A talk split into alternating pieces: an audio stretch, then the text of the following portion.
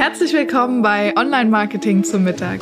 Ich bin Maria Aust und tische dir heute wieder in Kürze leckere Online Marketing Impulse für dein Unternehmen auf. Lass dir die Folge schmecken. Schön, dass du wieder eingeschaltet hast bei Online Marketing zum Mittag. Heute soll es mal das Thema Website Relaunch gehen. Ich weiß, zum Ende des Jahres haben die Leute ganz oft das Gefühl, es wäre jetzt total gut, mal eine neue Webseite zu machen und mit einer neuen Webseite ins neue Jahr zu starten. Und es ist auch wirklich eine gute Idee. Ähm, dabei gibt es nur ein paar Dinge zu beachten, damit man sich nicht verzettelt, gerade wenn man das selber macht. Und da will ich heute mit dir drüber sprechen. Selber machen bedeutet erstmal, schaufel dir Zeit frei. Du wirst wirklich eine ganze Weile an Zeit brauchen und da ist konzentrierte Arbeitszeit hm, zwei, drei Stunden am Stück wirklich immer super gut. Und dann überleg dir, welches System du benutzen möchtest. Wir sind große WordPress-Fans, weil es einfach das optimale System ist, um Webseiten zu, zu erstellen und dann später auch selbst zu bearbeiten.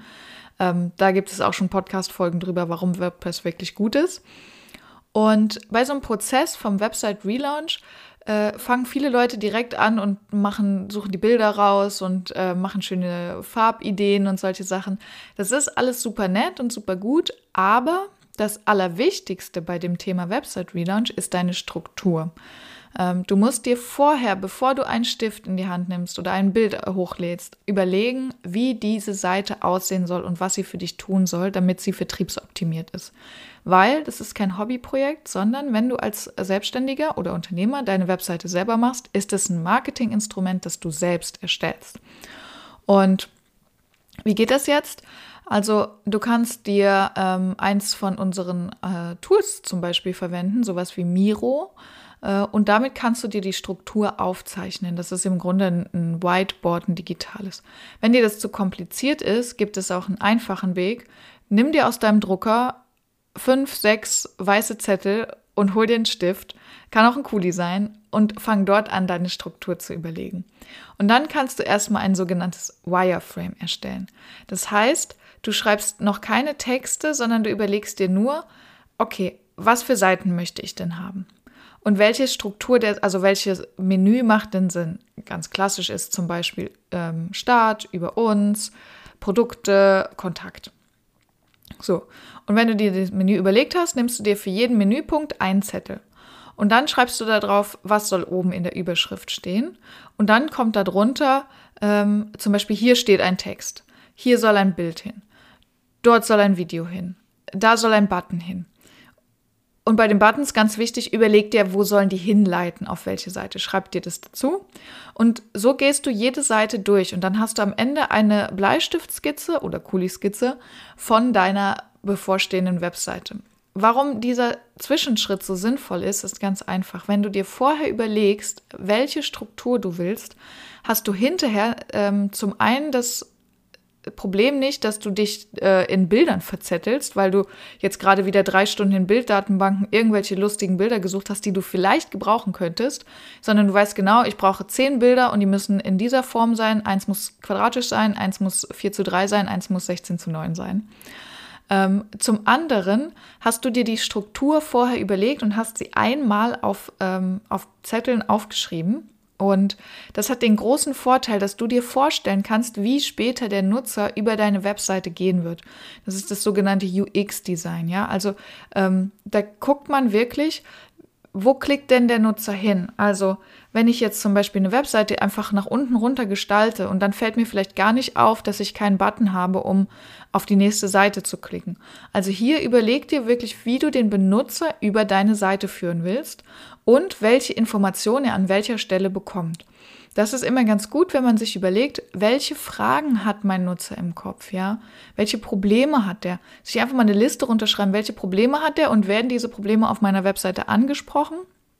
Und wenn ja, ähm, biete ich dann auch eine Lösung. Ja, also das Problem ansprechen ist das eine, aber immer auch eine Lösung bieten im Sinne von, ähm, keine Ahnung, du bist ein Dienstleister und sagst, ich löse dir dieses Problem. Dann auch hier jetzt auf den Kontakt Button klicken. Und wenn du das gemacht hast, dann geht es los mit der Gestaltung. Dann kannst du dir überlegen, welches Bild soll dahin, welche Farbe möchte ich benutzen. Ähm, dann kannst du dir auch überlegen, wo möchte ich Videos einbinden. Und wenn du das überlegt hast, dann geht es weiter ins Design. Wir als Webdesign-Agentur machen dann auch noch Designentwürfe. Da kann man dann noch mal ein bisschen besser dran rumspielen und kann noch mal schauen, was passt wohin, bevor man wirklich in die Umsetzung geht. Wenn du selbst eine Webseite erstellst, würde ich dir raten, einfach direkt in WordPress loszustarten. Es gibt ähm, ganz tolle Themes. Du brauchst ein Theme. Ähm, also so eine Art Designvorlage, mit der du relativ gut als Klick und, ähm, oh, wie heißt es jetzt? Klick, also zum Verschieben und äh, draufklicken äh, kannst du, ähm, jetzt mir das Wort entfallen, sowas. Fällt mir bestimmt wieder ein. Naja, auf jeden Fall kannst du dort äh, ein Bild reinziehen, kannst eine Textpassage reinziehen und äh, Buttons reinziehen. Und dann kannst du anfangen zu gestalten. Bei der Gestaltung, ganz wichtig, such dir eine passende Schrift aus. Maximal eine Schrift für die Überschrift und eine Schrift für ähm, den Textteil. Nimm am besten Schriften, die du auch äh, benutzt für Flyer, für deine E-Mails, für alle anderen Marketingmaterialien, damit es aus einem Guss aussieht. Verwende die Farben, die du auch in deinem Logo verwendest. Bei den Farben halte dich an nicht mehr als drei Farben. Also normalerweise gibt es natürlich eine Schriftfarbe, ähm, dann gibt es eine ähm, Hauptfarbe, und dann gibt es noch Akzentfarben. Hier würde ich dir raten, maximal eine Akzentfarbe zu setzen. Zum Beispiel ein Grün für Buttons funktioniert immer sehr gut. Ähm, oder du sagst, okay, meine Hauptfarbe ist vielleicht ähm, rot, dann ist deine Akzentfarbe äh, eventuell in gelb oder so. Ne? Also da kannst du gerne mal gucken. Dafür gibt es auch Tools. Für das Thema Schriften kann ich dir Google Font empfehlen, also F-O-N-T. Google Font. Und für das Thema Farben kann ich dir Colors empfehlen, Adobe Colors. Bei beiden Tools kann man vorher ausprobieren, wie das aussieht. Wenn du solche Ausprobierdinge machst, dann ein ganz cooler Tipp, damit du dich auch da nicht verzettelst. Ähm, Stell dir vorher einen Wecker und sag dir, okay, jetzt probiere ich eine halbe Stunde Schriften aus. Und wenn dieser Wecker um ist, dann muss die Entscheidung gefallen sein. Das ist insofern gut, dass du nicht nach drei Stunden immer noch überlegst, aha, welche, welche Schrift, ah, die Schrift ist auch schön, ah, die Farbe gefällt mir auch, weil dann kommst du nicht voran. Und wenn du dich also entschieden hast für Schriften und für Farben, dann kannst du dir noch Bilder raussuchen. Bei den Bildern meine Empfehlung immer benutze eigene persönliche Bilder. Wenn das aus unterschiedlichen Gründen nicht geht, weil du über die Weihnachtsfeiertage eben kein Fotoshooting bekommst ähm, oder sagst, meine Dienstleistung soll mit Stockfotos äh, dargestellt werden, dann kannst du dir Stockfotos aus dem Internet besorgen. Ähm, auf unserer Insta-Story haben wir gerade das äh, Tool Pexels vorgestellt. Es gibt aber auch noch viele andere, die man da benutzen kann.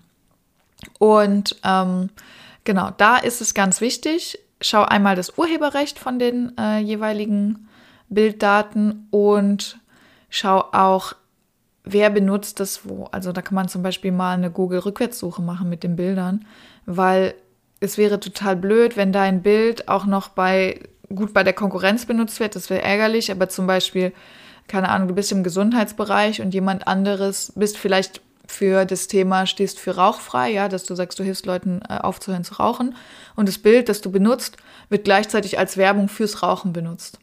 Könnte passieren, wäre dann irgendwie ein bisschen doof, mm, weil man natürlich bei der Suche dann ähm, dich mit Rauchen in Verbindung bringt und nicht mit Nichtrauchen ähm, an der Stelle.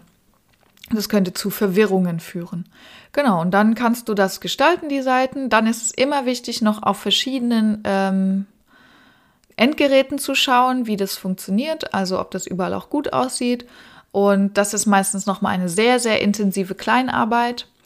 Ähm, was dann wichtig ist, ist das Thema Keywords, wenn du gefunden werden willst. Das ist allerdings so ein umfangreiches ähm, Thema, dass ich da vielleicht mal eine eigene Podcast-Folge draus mache und das Einbinden von zusätzlichen Tools, sowas wie ähm, dein Newsletter, dein Calendly, da gibt es verschiedene Sachen. Auch das äh, super umfangreich, passt heute nicht in eine Folge, aber auf jeden Fall kommt jetzt der Schritt. Äh, das würdest du dann an der Stelle einbinden. Und dann ist natürlich wichtig Datenschutz Impressum. Bekommst du beides äh, aus äh, Internetgeneratoren oder noch viel besser vom Datenschutzbeauftragten, weil du da auf der sichereren Seite bist. Also entweder von einem Datenschützer oder einem Rechtsanwalt, die machen das beide. Genau. Und wenn das alles erledigt ist, kannst du zur Krönung noch den Cookie-Banner oben draufsetzen. Da empfehle ich dir Borlabs Cookie. Ähm, dann gibt es einen abschließenden Test. Das heißt, du schaust nochmal, ob alles funktioniert. Und dann kannst du live gehen mit deiner Seite und dir auch aktiv Feedback einholen. Das würde ich dir immer raten. Oh, eine Sache habe ich vergessen. Wenn du live gehst, natürlich brauchst du noch ähm, ein Statistiktool, weil du willst ja wissen, ob deine Seite gefunden wird und ähm, wer alles auf deine Seite klickt und wo. Und da kann ich dir Google Analytics empfehlen oder Google Search Konsole beide oder und beide. Beide sind ähm, wirklich gut. Und dann ist deine Seite fertig. Das war eine kurze Reise durch den Relaunch einer Webseite. Äh, klingt jetzt super einfach, kann manchmal Monate dauern. Es gibt sogar Leute, die dafür Jahre brauchen.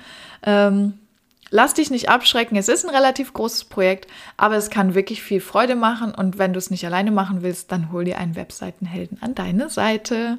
Das war's hier zum Thema Web Relaunch, falls du ins neue Jahr mit deiner Webseite starten willst. Also bis nächste Woche, deine Maria.